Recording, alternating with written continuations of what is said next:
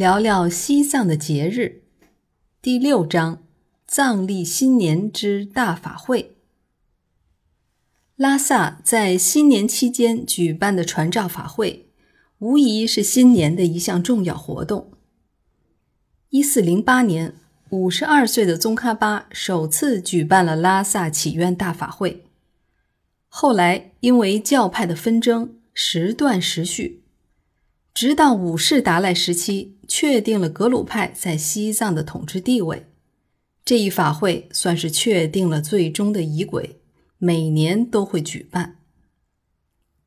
不过，由于拉萨逐渐成为了旅游城市，为避免对公共治安的压力，从上世纪八十年代中后期开始，全市范围的大法会就不再举办了，仅由三大寺和大昭寺在寺中各自举办。传召法会的举办时间是藏历的正月初三到正月二十四日。每年的正月初三，哲蚌寺的铁棒喇嘛会率领武僧从寺院骑马下山，先到达布达拉宫的日光殿拜见达赖喇嘛，以领受法旨，然后进入大昭寺履行公务。铁棒喇嘛。藏语称为邪额，他们都是哲蚌寺的执法僧人，每年遴选一正一副两位，必须体格魁梧。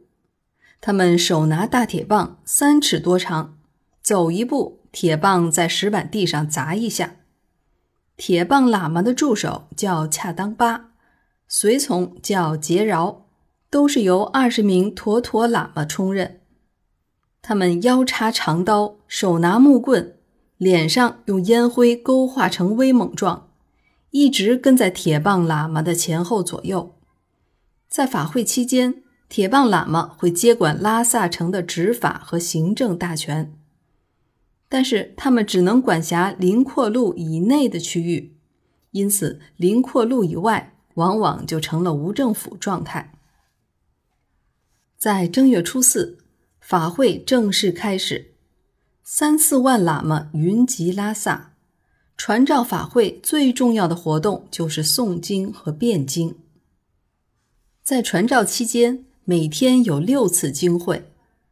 清早，喇嘛们在大昭寺里集体诵经祈祷，称为小左芒恰。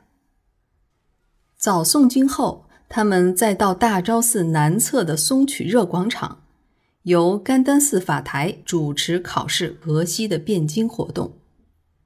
接下来是舞蹈后，在大昭寺内金戈大院的辩经，还是甘丹寺法台主持，有时达赖也会参加，这被称为甘木错。黄昏前的诵经活动称为广甲错。到了天黑时，还有辩经会，藏语叫唐家。自愿参加，这是层次更高的经学考试和辩论。诵经祈祷分为念干经和念诗经两种。所谓念干经，就是光念经或者辩经，没有吃喝；念诗经是边念边喝酥油茶或土巴粥。通常在附近的楼顶三面都拥满了信徒和香客。他们用哈达包裹着钱币，扔进喇嘛们中间。